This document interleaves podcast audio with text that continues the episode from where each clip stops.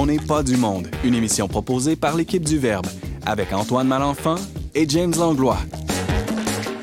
Cette semaine à l'émission, Frédéric Franqueur nous parle du documentaire de Jean-Daniel Lafont intitulé La fin des certitudes. James Langlois nous éclaire sur l'interdiction de l'abattage rituel en Belgique et Valérie Laflamme-Caron nous parle des dépendances en temps de pandémie et de confinement plus spécialement. Bref, on n'est pas du monde.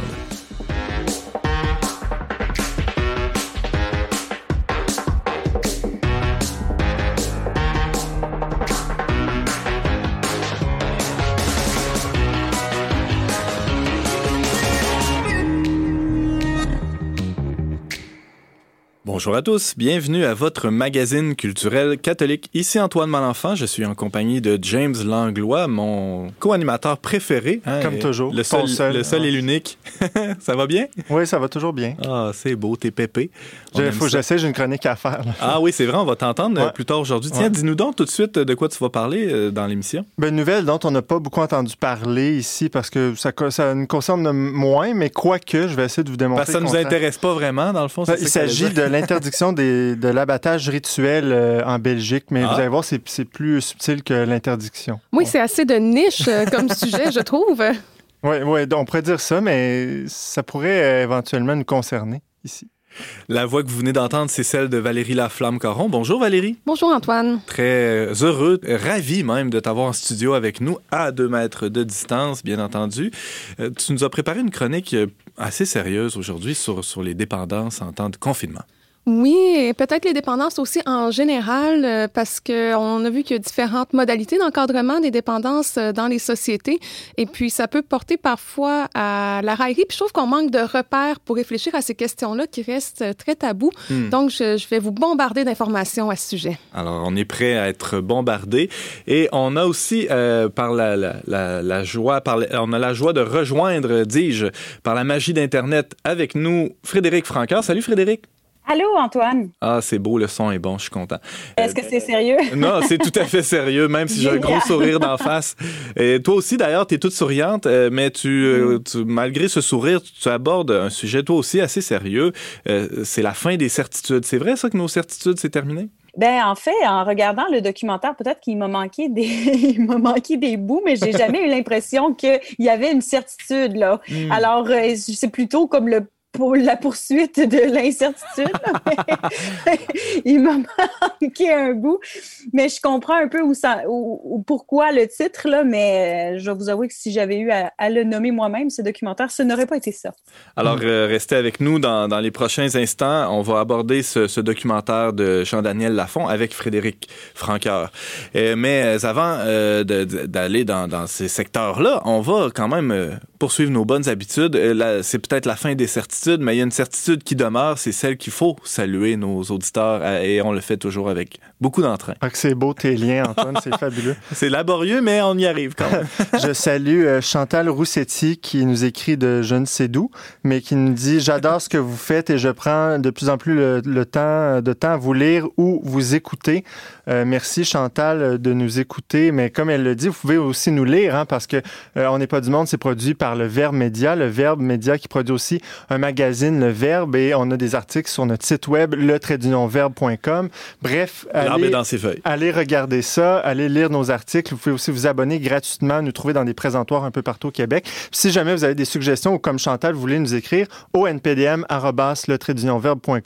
et par la messagerie de nos réseaux sociaux. Euh, par contre, il faut chercher le verbe hein, sur les réseaux sociaux et non, on n'est pas du monde. Génial, James. Merci.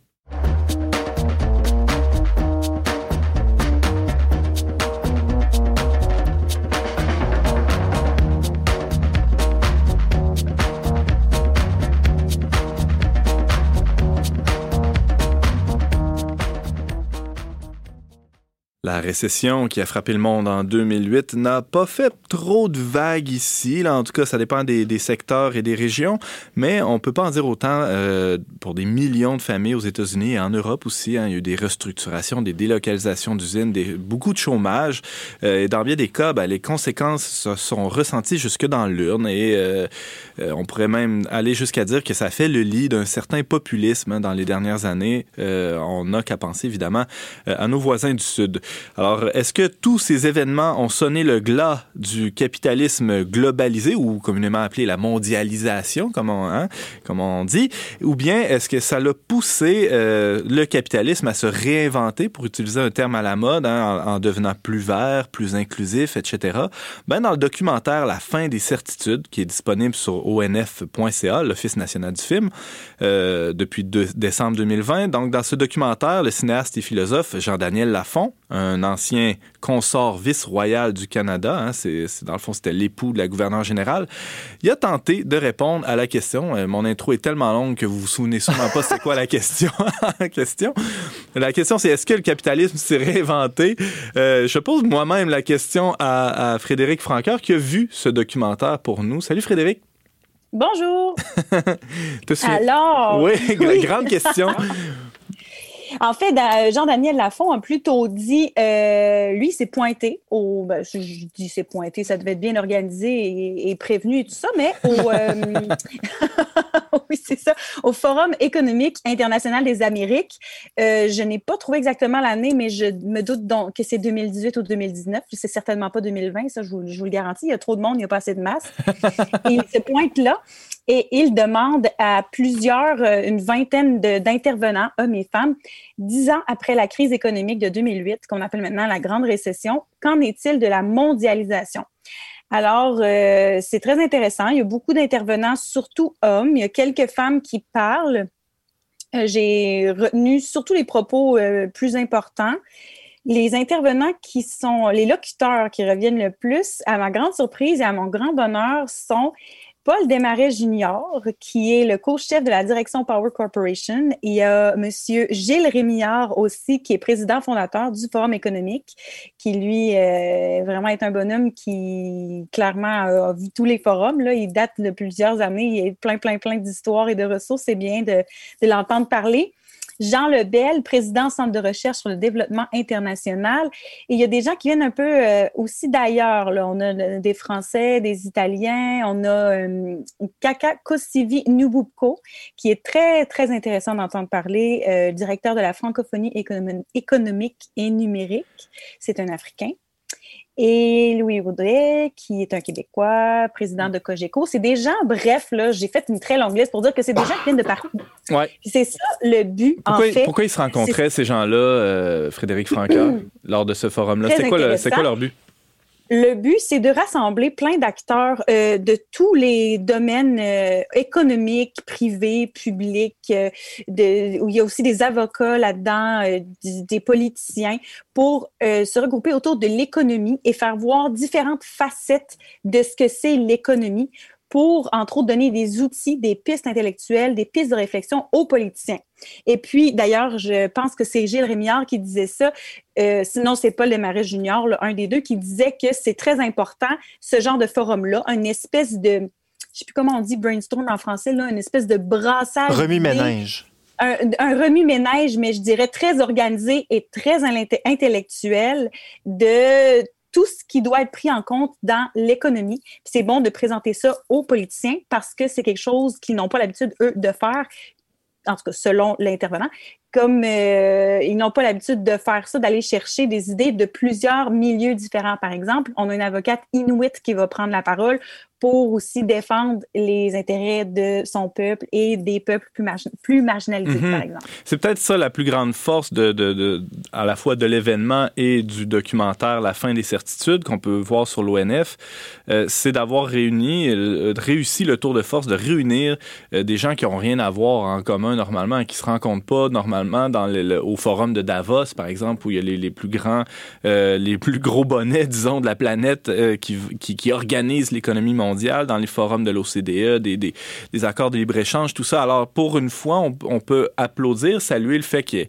y, ait des gens qui viennent un peu de, du champ gauche ou de, même des milieux communautaires. James Langlois? Non, je comprends pas. Le, le documentaire, ils ont filmé une conférence, quoi? Ou... Ah, mais ça, c'est une bonne intervention parce que moi, je suis partie directement dans le milieu. Le documentaire n'est pas, euh, ils n'ont pas filmé la conférence, c'est très dynamique. Ils ont comme interviewé plusieurs, euh, plusieurs gens qui étaient à la conférence. En marge de cet événement-là. Mhm. En marge de l'événement, exactement.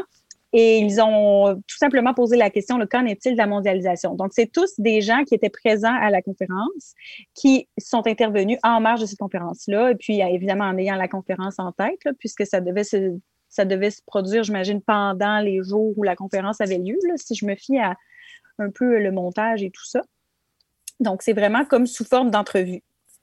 Euh, on l'évoquait un peu en, introduction, Frédéric. Euh, bon, la, crise de 2008, ça a donné un grand coup euh, à, l'idée qu'on se fait de la mondialisation, au capitalisme en général aussi.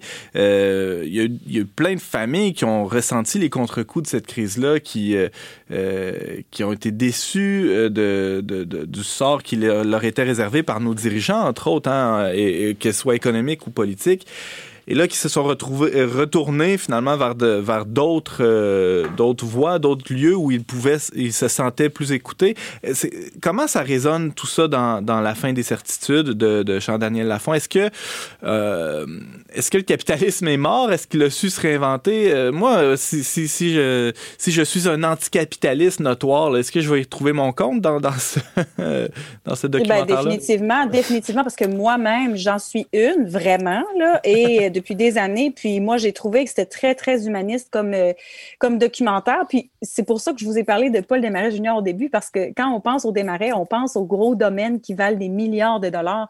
Alors que Paul Desmarais Junior m'a beaucoup impressionné. Il a été, il a beaucoup, il est beaucoup intervenu dans le documentaire et il est très humaniste. C'est un gars qui dit, entre autres, Écoutez, l'immigration, là, c'est pas une nouvelle chose. C'est pas une chose à bannir les gens qui traversent les frontières. On n'est pas des mondes euh, hétérogènes, on n'est pas des mondes homogènes, là, des, des, petits, des petits pays là, très, très nationalistes. C'est pas ça la vie. Là. Il y a toujours eu des mouvements de population, il y a toujours eu des gens qui traversaient la frontière. On est juste une grande planète. Il va falloir qu'on commence à prendre conscience de ça. Il va falloir qu'on commence à prendre conscience du fait que en tant que société, il faut qu'on s'aide les uns les autres. Puis c'est pas juste de ça qu'il parlait en, euh, Paul Desmarais, mais le fond du documentaire, c'était que maintenant, le capitalisme se doit d'être inclusif. Ça, c'est définitivement la trame de fond de tout le documentaire. Inclusif, ici, ce que je veux dire, c'est inclusif de tous les gens de toutes les sphères de la société, des gens marginalisés, des femmes, des jeunes aussi. Il y a beaucoup d'intervenants qui disent qu'il faut laisser plus la parole aux jeunes, il faut qu'on cesse cette société euh, géronto... Euh, gérontocratique, hein, j'ai entendu. Oui, c'est ça. Mhm. Oui, gérontocratique, exactement. Puis aussi, euh, il disait, pour en revenir à ce que tu disais au début, que cette grosse crise-là en 2008 a augmenté le 1% de la population qui est très, très riche et a, vraiment augmenté, le, diminué les ressources du 99% Il y a un des intervenants qui disait qu'il y a pratiquement la moitié de la planète qui vit dans la rue, là, qui, mm des gens qui ont rien, qui ont rien, rien, rien. Puis c'est pas parce qu'on n'a pas les moyens là, de, de leur donner à manger, mais c'est juste parce qu'on ne le fait pas. Hum, Valérie? Bon, euh, j'arrive avec mon scepticisme habituel. Euh, Frédéric, c'est pas un peu hypocrite de la part de ces gens-là parce qu'on a évoqué des intervenants du communautaire, là, mais la famille des Marais est loin de faire dans le communautaient. Ils sont quand même, ils ont quand même accueilli le G7, il me semble, à Québec euh, il y a pas si longtemps. Ouais, il doit payer pas mal d'impôts par année, maintenant. Espérons-le. Mais euh, parce que c'est des bien belles idées qu'on peut vendre, euh, qu'on peut défendre et tout ça. Euh, je sais qu'actuellement, il circule dans les internets et dans certains milieux le concept de grande réinitialisation où là, les gens, en fait, ont peur de se faire enlever le peu qu'ils possèdent. on parle de la fin de la propriété privée et tout ça. Puis je suis certaine que s'il y a des gens qui sont familiers avec son concept-là, qui nous écoutent, ils sont comme, mais voilà la preuve, voilà la preuve qu'on veut encore appauvrir la classe moyenne. Euh, en tout cas, c'est un peu confus ce que je dis, là, mais voilà la preuve qu'on veut d'un gouvernement mondial aussi, hein, où il n'y a plus de frontières. Exactement, euh, exactement. Oui, Donc, oui c'est ça. Mais c'est pas. Euh, oui, vas-y, termine. Euh, ben, peux-tu mettre de l'ordre dans tout ça, dans ma confusion? Oui, en fait, en fait, ce qui est dit en général dans le documentaire, c'est que le capitalisme est en partie à blâmer pour le fait que les structures sociales sont un peu en train de tomber et qu'on échappe de plus en plus de monde. Sauf que ce n'est pas tout. Et que le capitalisme doit s'il reste, s'il subsiste, vraiment devenir de plus en plus inclusif. Ma critique personnelle ici, c'est que, bon, effectivement, c'est très vague et c'est un discours qui ne vient pas appuyer de solutions sauf par une dame extraordinaire mm-hmm. dont je vous parlerai par la suite. Mais c'est vraiment le documentaire qui dit que depuis la crise, le capitalisme euh, est vraiment mis à mal parce qu'il n'a toujours pensé au court terme, que ce soit en économie mm. ou euh, en environnement, et que justement les filets sociaux sont vraiment, vraiment en train de tomber et qu'il faut repenser à ça de manière, faut repenser euh, à la mondialisation de manière mondiale, aussi ironique que ça puisse paraître, puisque, par exemple, prenons la saga Netflix euh, qui a voulu... Euh, dont on a voulu augmenter la taxe, qu'est-ce qui s'est passé? C'est tombé en deux chaises. Pourquoi? Parce que les grosses entreprises comme ça, mondiales, sont comme impossibles à taxer. Donc, il y a des intervenants qui disent ça, c'est un des gros problèmes auxquels il faut s'adresser. Il faut que si on continue à être des acteurs bah, pas nous nécessairement, mais que les acteurs importants euh, économiques soient mondiaux, il faut que ça soit régulé de manière mondiale et internationale et que les pays soient unis et non seuls face à des entreprises qui, au final, ont le gros bout du bâton, parce que si ça ne fonctionne pas, ben, ils quittent. Je suis d'accord avec toi, Frédéric. Un des, points les plus positifs de ce documentaire-là, c'est certainement ces appels à une espèce de solidarité entre, euh, entre les gouvernements nationaux sur la question de la fiscalité, entre autres. Hein, euh, parce que s'il n'y a, pas de, s'il a pas de solidarité, ben, il va toujours avoir des, des délinquants euh, parmi les États qui vont accueillir les, les, multinationales et qui vont leur offrir des, avantages fiscaux que le voisin offre pas. Et là, finalement, on échappe à, à, toutes sortes de en fait, à d'importants euh, deniers qui pourraient être investis dans, euh, dans, dans, la collectivité hein, pour financer des soins de santé euh, ou, ou d'éducation pour, pour la population. je pense que c'est les, les, les, les, éléments les plus novateurs, disons, proviennent dans ce documentaire-là des, des intervenants plus du niveau du, du, du, secteur communautaire. Est-ce que tu as ce même, cette même impression-là que moi?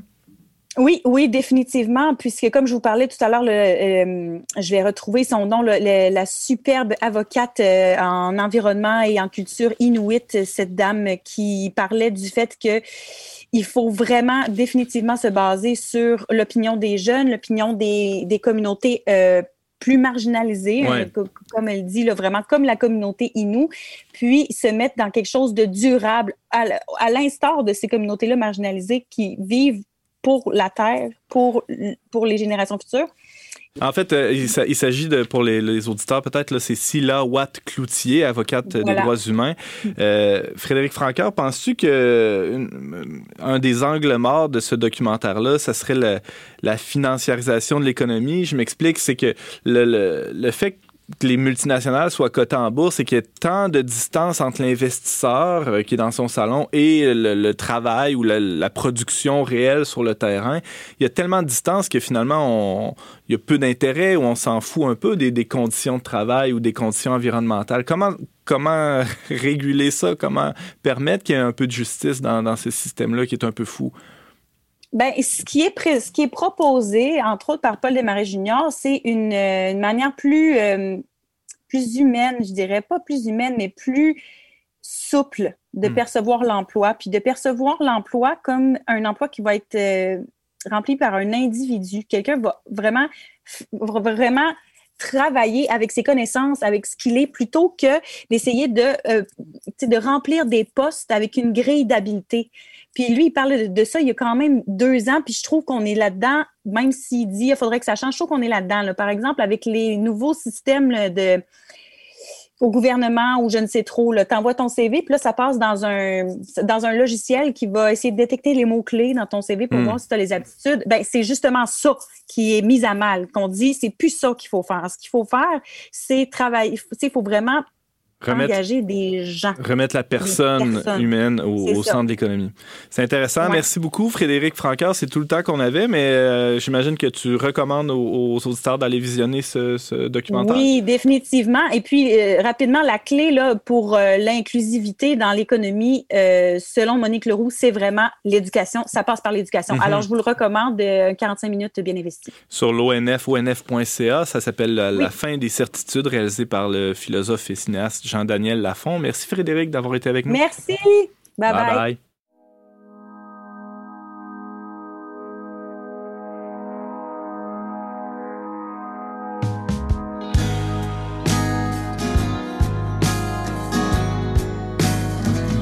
Les gens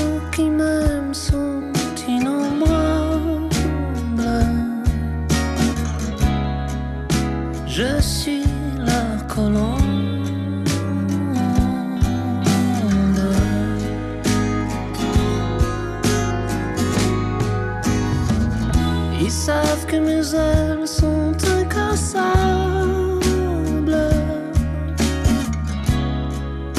Jamais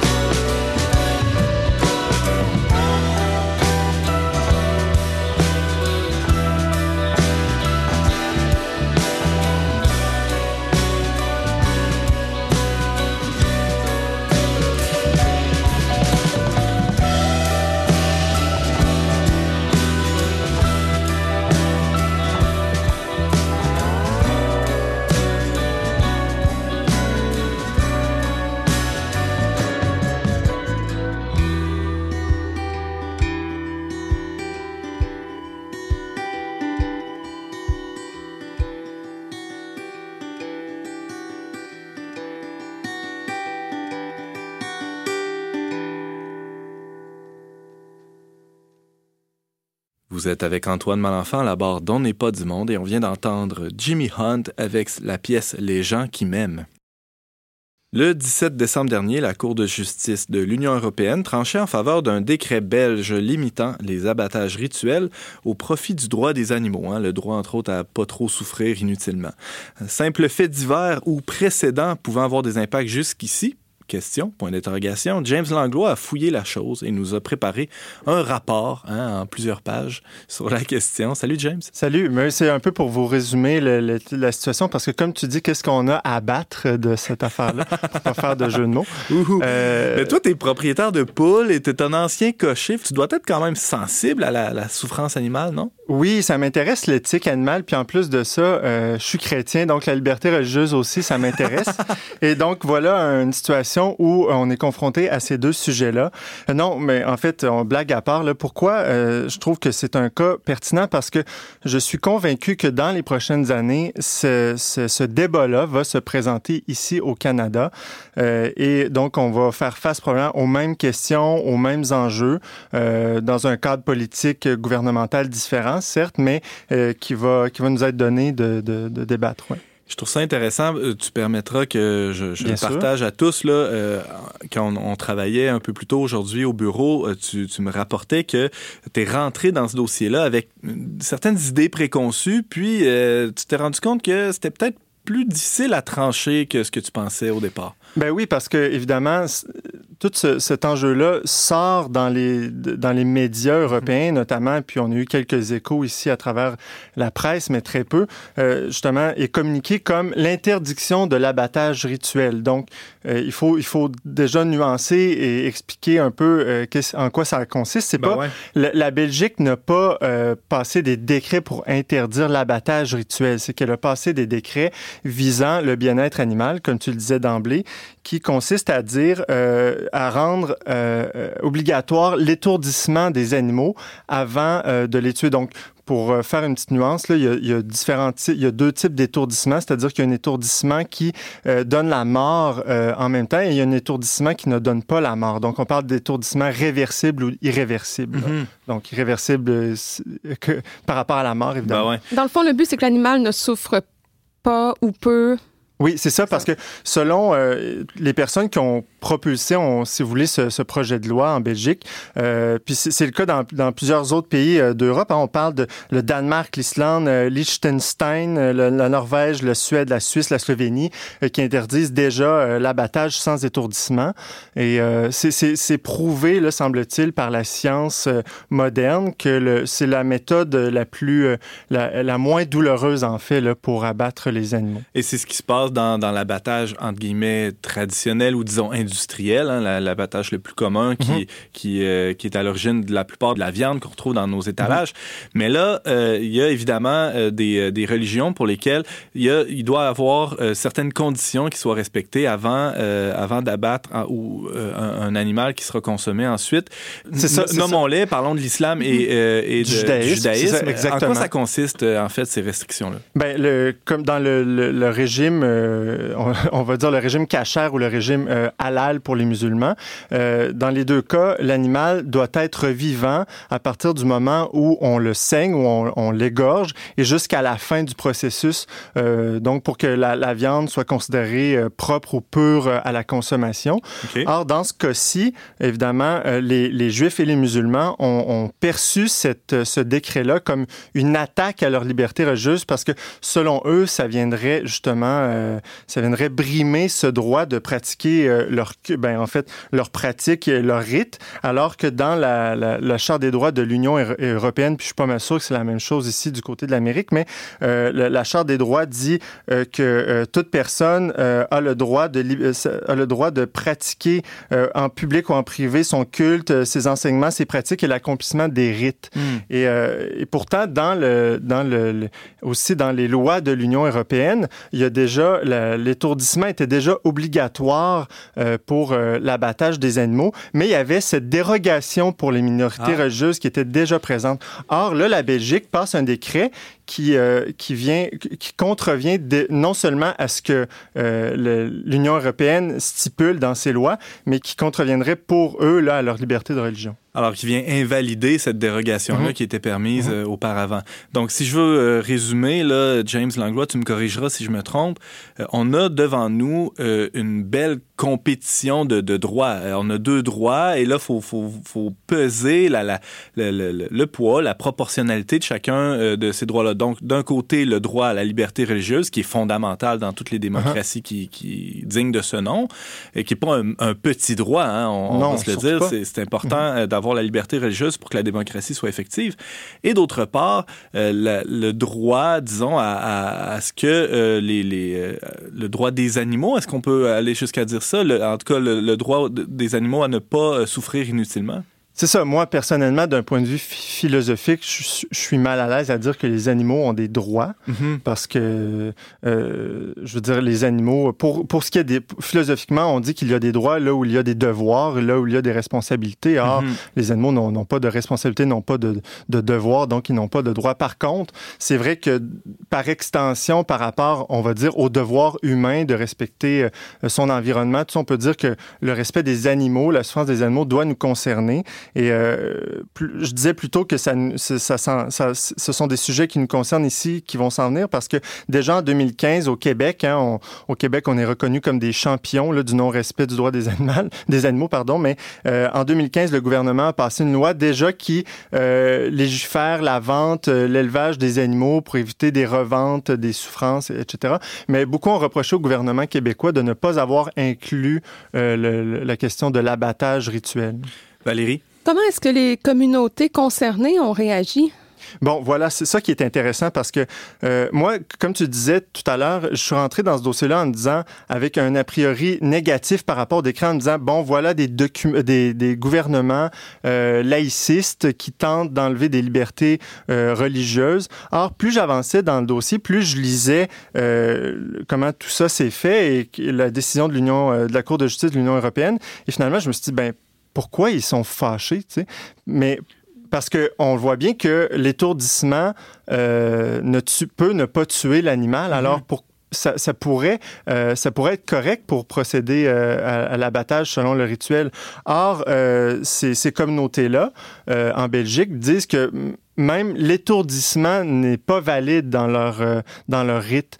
Et euh, mais pourtant, on voit que euh, dans d'autres pays, comme en Indonésie ou euh, à Madagascar, si je ne m'abuse, des pays qui sont en Jordanie, pardon, des, des pays qui sont majoritairement musulmans, euh, l'étourdissement euh, est déjà fait, fait, déjà partie des lois. Mm -hmm. Et donc c'est pas c'est pas quelque chose qui est en soi semble-t-il contradictoire avec les, les, rites cachers et halal. Là. Mais il semble que ces minorités religieuses-là, en Belgique, l'aient perçu comme une, une attaque. Euh, même que le, le, on parle de, de, du président du consistoire central israélite de Belgique, le Philippe Markevitch, lui a dit euh, c'est c'est un rappel presque de la Seconde Guerre mondiale. Quand les nazis sont arrivés au pouvoir, une des premières choses qu'ils ont fait, c'est de s'attaquer au rite de l'abattage. Ah ouais. Alors ça, ça va loin cette discussion-là ouais. entre l'État et ses communautés ouais. religieuses. Euh, James, est-ce que tu euh, penses que c'est avant tout un problème de communication entre ces deux, ces, deux institutions-là, ces deux groupes-là? Ben, il semble que dans le processus euh, initial de, c'est-à-dire de, l'accord politique, parce que, bon, pour spécifier un peu euh, comment ça s'est passé en Belgique, hein, il y a eu d'abord du côté euh, néerlandais de la Belgique, le côté euh, de la Flandre qu'on appelle, euh, il y a eu un accord politique. depuis plusieurs années, il y a des gens qui poussaient pour faire passer ces décrets-là. Je dis décrets parce que dans les lois, il fallait, modifier la loi là, mm -hmm. pour, pour ça. Et c'est ça, il y a des gens qui faisaient pression, notamment des organisations de défense des animaux, une, une fameuse en Belgique qui s'appelle Gaia. Et euh, donc, il y avait des politiciens aussi qui, qui voulaient, semble-t-il qu'il y avait un, un, assez fort consensus, même au niveau de la population, pour que ces lois-là, ces décrets-là euh, deviennent efficients. Mais pourtant, euh, le Conseil d'État, qui est une espèce d'organe administratif euh, juridique là, en Belgique, qui disait attention, euh, qui mettait des, des, limites. Et puis, euh, donc, paraît-il que dans ces étapes-là, là, s'il n'y a pas toujours eu des discussions euh, très proches avec les minorités religieuses et euh, dans, dans, ce que j'ai lu, ça aurait fait partie, ça pourrait faire partie des, des, des frictions, des irritants. Mm. Or, malgré tout, euh, donc comme je le disais, la, la, Flandre a décidé de quelques années plus tard d'aller de l'avant et euh, le, la, le, côté francophone de la Belgique, la, la Wallonie, a décidé euh, d'emboîter le pas là, dans les mois euh, qui, qui, ont, qui ont suivi la, la Flandre. Et euh, donc, ça, ça a donné euh, le, le, les, les, décrets en 2017 qui, qui, ont, qui ont, été, qui ont été officieux, je dirais officiels, qui sont rentrés en vigueur seulement en 2019. Donc, il laissait une période de deux ans là, aux minorités religieuses pour s'adapter à ces, à ces nouvelles réalités-là. Mais en 2019, justement, les, je pense en septembre, les les minorités, les, musulmans et certains regroupements de musulmans et de juifs sont allés au conseil, euh, pardon, à la Cour constitutionnelle, qui est un autre organe juridique de la Belgique qui cherche à, s'assurer de la mise en, application des, lois constitutionnelles. Euh, donc, eux, ces minorités-là ont porté plainte euh, contre les décrets et à, un moment donné, justement, la, la Cour constitutionnelle a mis ça sur pause pour dire attention, on va aller s'informer, on va aller voir qu'est-ce qu'il y en est du côté de l'Union européenne Et c'est intéressant parce que l'avocat en chef de la Cour de justice de l'Union européenne, quelques mois avant la décision, avant que le, le Cour de justice rende sa décision, lui-même dans les médias est sorti pour dire cette- ces, ces décrets-là ne sont pas conformes au droit. Hmm. Euh, ça va contre la liberté de religion. Et là, quelques mois plus tard, la décision tombe. Ça va Coup, de- coup de Coup théâtre. de théâtre, oui, vraiment, coup de théâtre. Donc, euh, c'est- impressionnant de voir comment euh, ce ce processus-là s'est fait quand même assez rapidement. Puis, au final, bon, les, les minorités religieuses ont eu l'impression quand même d'être entendues dans leurs problématiques. Mais au final, la- la- comme on le sait, la Cour de justice a tranché. Euh, on parlait un peu là, au début de la chronique des, implications jusqu'ici. Euh, tu, tu entrevois qu'il va- qu'on va avoir ce genre de débat-là euh, au Québec bientôt, James? Ben, comme je le disais, déjà 2015, on a une loi. Il faut savoir que ni au Québec ni au Canada, l'étourdissement est obligatoire pour le moment. Donc, euh, l'abattage rituel se fait euh, En toute légalité. en toute légalité. Ouais. Mais il faut savoir d'un autre côté aussi qu'il y a beaucoup de, de scientifiques qui se sont penchés sur l'abattage rituel. Et quand c'est fait avec, euh, d'ailleurs, le, le- le- le président du consistoire central israélite de Belgique, le Philippe Markevitch, dont je parlais, lui euh, dit que en Belgique, en tout cas, je sais pas si c'est la même chose ici, mais c'est vraiment des personnes qui doivent faire des études. On parle de cinq ans d'études pour euh, faire ces, ces Et donc, quand c'est fait de manière professionnelle, euh, normalement, l'animal ne devrait pas souffrir davantage. Et il y a Euh, des scientifiques qui ont validé C'est ça, ça, aussi. qui ont, qui ont étudié ça. Mhm. Or, le problème, euh, c'est que souvent, il n'y a pas, je dirais, il y a comme on le sait, les, les, les- ces communautés religieuses-là ne sont pas nécessairement toutes centralisées, elles ne dépendent pas, sont un peu autonomes à leur manière. Donc, Il n'y a euh, pas les- d'organe de contrôle, Ben, de validation que, que dans- c'est dans fait cer- dans les règles de l'art. Dans certains cas, oui, mais dans d'autres, ah. non. Et ce qui fait que souvent, les abattages peuvent être faits euh, de manière euh, ben, sans professionnalisme. Ce qui fait que là, l'animal va souffrir un peu plus. Et voilà, donc... C'est Moi, je- intéressant. Donc, c'est pas nécessairement plus souffrant pour l'animal, l'abattage rituel. C'est important de le, de le souligner quand même parce que ça, ça évite justement de, de lancer des roches ou de- d'ostraciser les, les communautés qui, qui pratiquent ce genre de rituel-là, euh, qui n'est pas en soi euh, cruel ou euh, épouvantable pour les animaux. Non, tout à fait. Puis Mhm. même, mais en général, dans le judaïsme, on a un grand respect pour, pour Ben les ouais. animaux. Je veux dire, il y a une prière qui est faite, je, je parle du côté de l'islam aussi, mais il y a une prière qui, est- qui est faite avant l'abattage, tout ça. Puis le, le Philippe, Markevi- Philippe Markevitch, là, dont je parle depuis tantôt, le président du consistoire central israélite de Belgique, lui dit, euh, pour nous, euh, c'est important de pas faire souffrir les animaux. Par contre, euh, la liberté de religion est aussi, est aussi importante pour nous. Donc, comme tu disais, c'est deux, deux droits qui se qui s'affrontent. Et en ce sens-là, au final, moi, j'ai trouvé que la décision de, l'Union européenne est très équilibrée. Elle dit, euh, elle dit, la Cour de justice conclut que les mesures que comporte le décret permettent d'assurer un juste équilibre entre l'importance attachée au bien-être animal et la liberté des croyants juifs et musulmans de manifester leur religion. Donc, devant deux droits qui s'affrontent, évidemment, euh, dans, dans l'évolution de la société, euh, ça se peut qu'il y ait un droit, celui des animaux, du bien-être des, des animaux, qui empiète un peu, mais il y a une certaine limitation. Et dans ce cas-là, la Cour a jugé que euh, cet empiètement-là n'était pas disproportionné. Donc, il y a- vraiment une prudence, il y a vraiment une évaluation de tous les facteurs qui, qui viennent en cause. Et donc, on dit, les gens peuvent quand même conserver leur liberté de religion.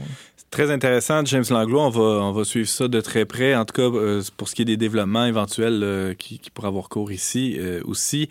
Euh, James, tu nous revenais sur ce jugement euh, de la Cour de justice de l'Union Europé- de l'Union européenne concernant l'abattage rituel des animaux d'élevage et aussi des implications que ça pourrait avoir ici. Merci beaucoup. Merci. One, two,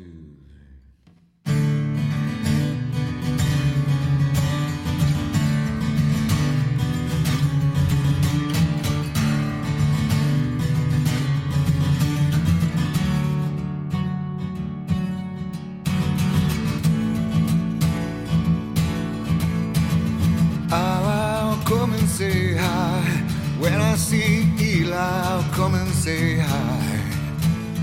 I'll come and say hi. When I see Eli, I'll come and say hi.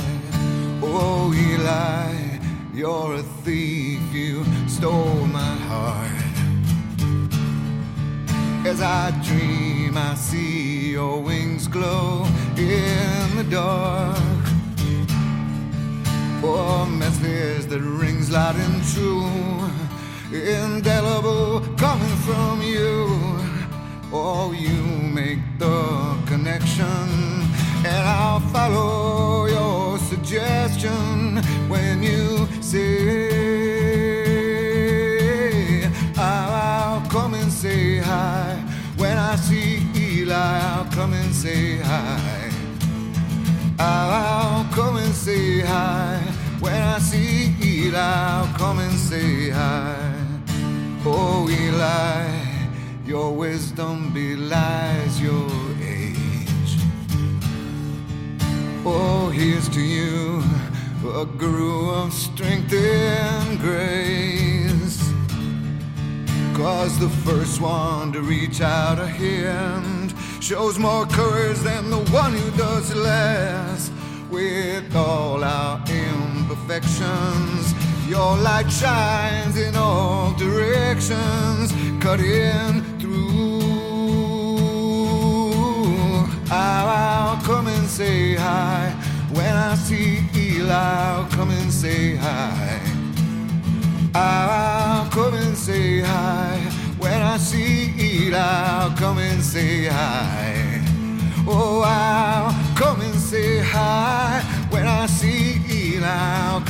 Say hi. Oh, I'll come and say hi. When I see Eli, I'll come and say hi. Oh, Eli, I'll come and say hi.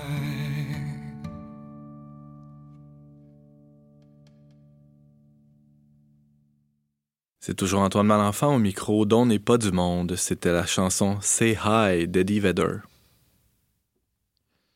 Lors du premier confinement au printemps 2020, tous les commerces non essentiels ont été tenus de fermer leurs portes durant quelques semaines.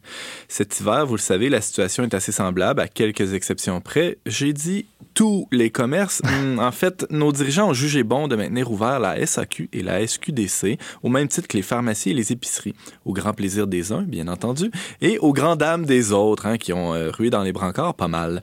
Au-delà des clichés et des caricatures, une réflexion sérieuse sur l'enjeu de la dépendance mérite d'être faite. Et qui de mieux que notre entrepôt pastoval pour aborder ce sujet qui divise? Valérie, salut! Salut, je, je me demandais où est-ce que tu t'en allais avec qui de mieux que Valérie? je m'en allais là. Ah ouais, non, c'est Bon. correct.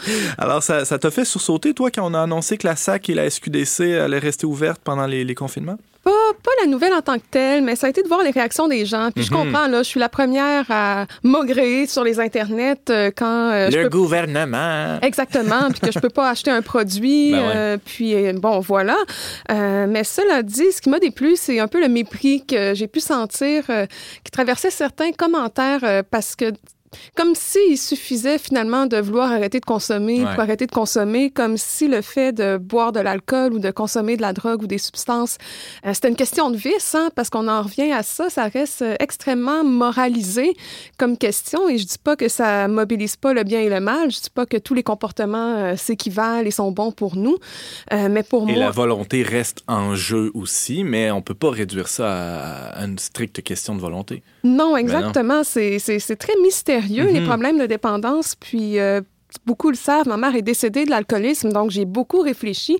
Et pour moi, c'est pas encore clair euh, qu'est-ce que c'est l'alcoolisme, qu'est-ce que c'est la toxicomanie. Euh, c'est reconnu euh, comme une maladie par les psychiatres. Le DSM là, va parler de troubles d'usage des substances. Donc avant, on parlait de dépendance, mais ils trouvaient ça trop connoté sémantiquement, qu'ils disent. Probablement parce que ça devient un peu une fatalité. Et dans des mouvements comme les AA, dans lesquels plusieurs personnes se retrouvent, mais qui est aussi critiqué par plusieurs professionnels euh, en intervention, en dépendance. Il y a un peu cette fatalité-là. Hein? Je suis un alcoolique, je vais le rester. Euh, Ouais. Ça devient une étiquette, un fardeau qu'on va porter toute sa vie. Euh, je dis pas que quand on a de la toxicomanie ou de l'alcoolisme, ça reste pas un combat, mais on est beaucoup plus que ça. Euh, donc, la dépendance, c'est beaucoup plus que de prendre un petit verre le soir en revenant de travailler. D'ailleurs, je pense qu'on est conscient que tout le monde dans la vie a des soupapes. Et les soupapes peuvent prendre différentes formes, euh, des drogues légales comme la- comme l'alcool, des drogues plus dures aussi, euh, ou des plaisirs coupables. Euh, On en a tous.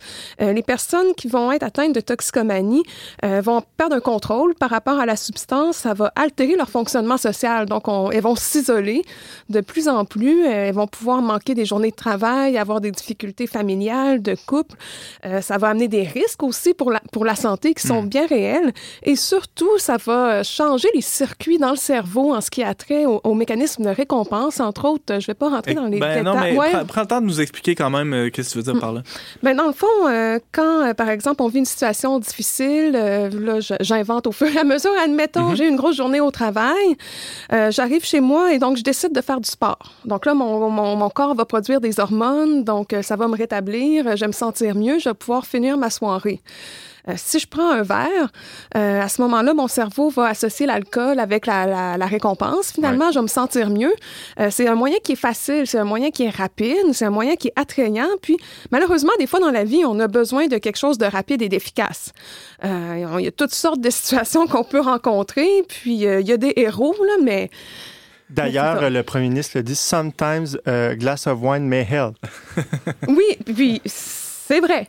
Mais cela dit, si ça devient une habitude, ça peut changer le fonctionnement de notre cerveau Hmm. et notre, on sera plus capable de se réguler nous-mêmes pour s'apporter du réconfort et du plaisir et euh, se sentir bien finalement par d'autres moyens que la drogue. Et c'est là que la dépendance euh, arrive et que ça amène des problématiques aussi par rapport au sevrage. Hmm. Il y a certaines substances, dont l'alcool d'ailleurs, qui est pourtant en vente euh, dans Libre. tous les Ben grands ouais. magasins. Quelqu'un qui consomme beaucoup d'alcool va avoir des maux physiques et peut même mourir d'arrêter de sa consommation d'alcool du jour au lendemain. Donc, il y a quelque chose de très sérieux finalement qui dépasse vraiment la bonne volonté. Ben ouais. Euh, tu le disais un peu plus tôt, Valérie, pour toi, la, la dépendance, il y a quelque chose de mystérieux autour de ça. Qu'est-ce que tu voulais dire? Mais parce que, justement, il y, a une, part de volonté. Il y a des gens qui réussissent à s'en sortir en allant chercher des, ressources, en allant chercher des outils thérapeutiques, en s'investissant dans un processus de guérison qui est exigeant. Euh, Moi-même, j'ai fait de la psychothérapie, j'ai pas honte de le dire. Puis euh, moi, je pensais que je rentrais là pour quatre mois, mais ça, m'a... J'en suis sortie après trois ans. Et puis, euh, je vois que finalement, ça a été très exigeant, puis ça demandait un certain courage. Donc, une part de volonté. Ouais.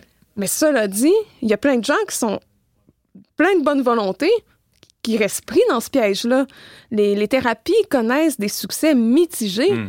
Les meilleurs centres de dépendance, de traitement des dépendances vont afficher un taux de succès qui peut tourner autour de 40 Ce qui n'est pas, euh, ce qui est pas si, si énorme, hein, on s'entend.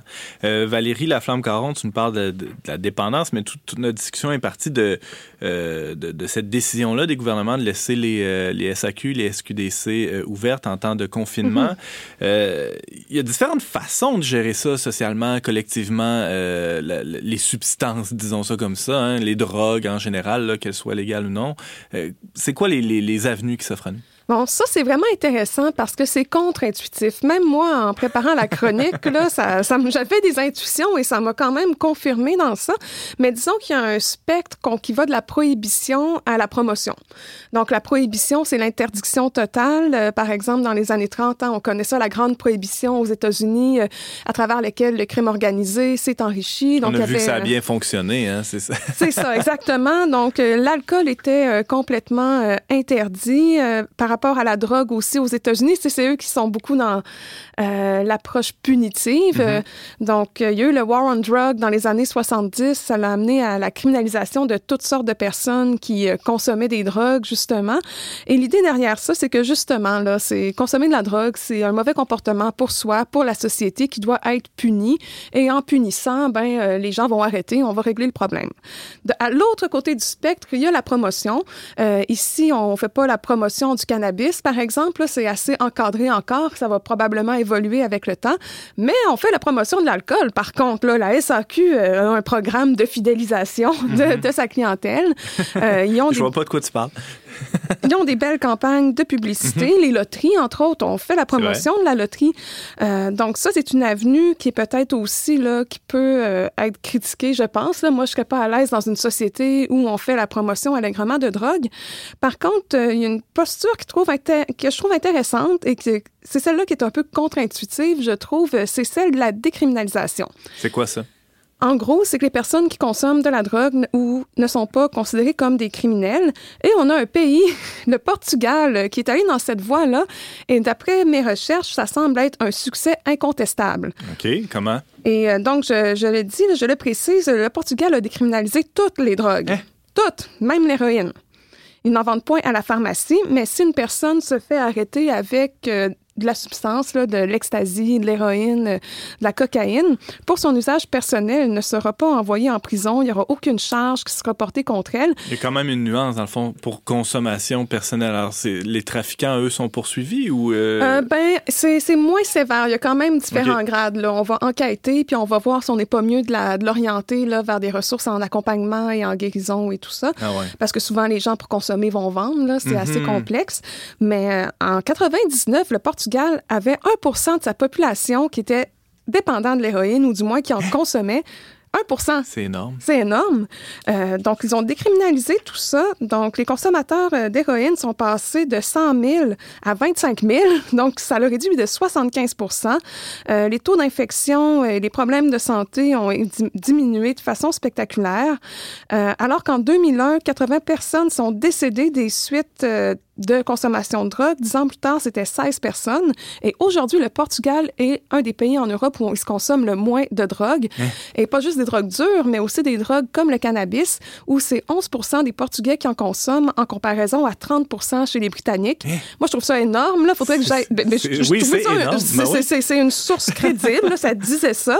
Donc, je relais l'information.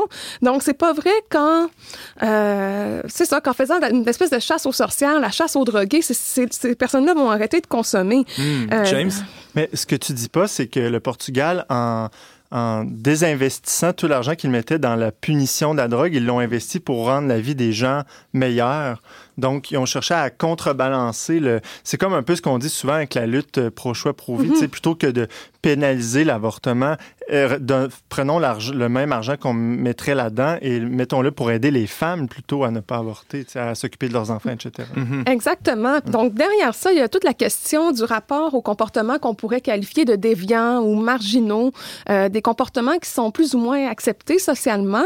Et puis moi, je pense qu'en marginalisant ces personnes-là, en les identifiant de fait comme étant des mauvais citoyens, des mauvaises personnes, on alimente le problème. Moi, il y a un passage qui m'a beaucoup marqué dans Le Petit Prince, c'est celui du buveur. Euh, pour résumer, là, le Petit Prince arrive sur la planète euh, du buveur. Il lui demande qu'est-ce que tu fais? Je bois. Pourquoi? Je bois pour oublier Oublier que j'ai honte, honte de boire. Hmm. Donc, moi, je pense qu'on doit enlever la honte pour permettre à ces personnes-là d'en parler, comme on pourrait parler de différents problèmes, de nos problèmes de couple, de les problèmes qu'on a avec nos enfants, de nos problèmes de vice caché dans nos maisons, euh, qu'on n'aime pas étaler sur la place publique, mais qu'on se sent à l'aise de partager avec nos proches. Je me fais l'avocat du diable un peu, euh, Valérie. Il n'y a pas un risque de banalisation de ces comportements-là qui sont, on l'a dit plus tôt, euh, parfois très néfastes pour la, la société, pour la famille, pour la santé des personnes aussi? C'est là que peut-être justement faut réorienter les ressources dans la prévention justement et l'accompagnement des personnes, pas juste s'en laver les mains. Hmm. Pour moi, la décriminalisation, ce n'est pas euh, de dire que tout est bien dans le meilleur des mondes, mais plutôt d'être capable de se donner les moyens de nommer les choses et d'y faire face. James? Est-ce que dans tes recherches, tu es tombé sur les, les écrits de Johan Harry? Non. C'est un, un journaliste, euh, il me semble, britannique ou américain qui a écrit un livre, Chasing the Scream, où il parle vraiment de la question de la sobriété, puis comment certaines recherches auprès des rats avaient montré que les rats qui développaient, qui, qui, qui, qui enlevaient leur à qui on réussissait d'enlever enlever leur dépendance à la cocaïne parce qu'ils mettaient de la cocaïne dans des gouttes d'eau. Euh, c'est pas ceux à qui, euh, c'est pas euh, les rats auxquels on donnait accès à un grand parc d'amusement et tout ça ou plein d'affaires. C'est les rats qu'on mettait avec d'autres.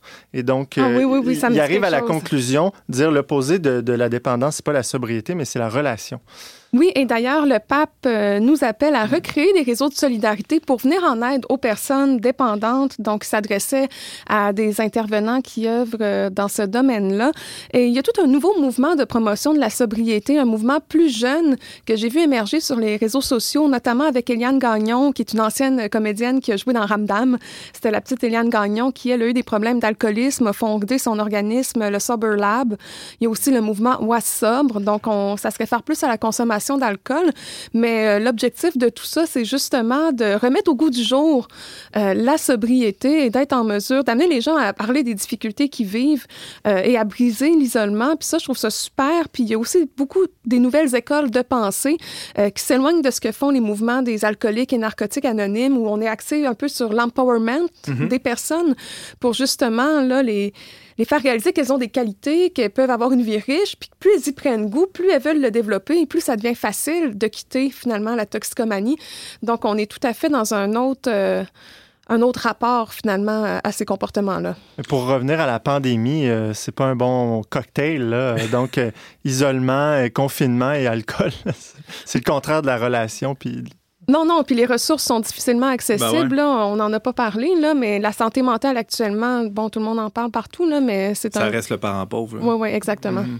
Qu'est-ce que tu suggères à des gens qui sont en confinement puis qui ont des problèmes de consommation? Euh, d'aller chercher des ressources euh, dans leur communauté. Euh, les intervenants communautaires sont très dévoués. À aller chercher des professionnels, honnêtement, parce que c'est vraiment des troubles spécifiques. Puis, c'est bien de vouloir, là. On vous encourage à vouloir, là, mais faut faire un pas de plus. Euh, je suis certaine que les gens qui s'en sont sortis ou qui ont évolué dans cet univers-là vont le dire. Là, vous avez besoin de gens qui connaissent ça puis qui vont vous accompagner sans jugement. Hmm. Merci Valérie Laflamme-Caron. Tu euh, revenais avec nous sur, ce, sur ce- cette grande problématique est la dépendance aux drogues, toutes drogues, les légales, les illégales, et euh, spécialement en ce temps euh, un peu particulier qu'on vit où chacun est, isolé les uns des autres. Merci beaucoup d'avoir pris le temps de nous exposer tout ça. Merci à vous.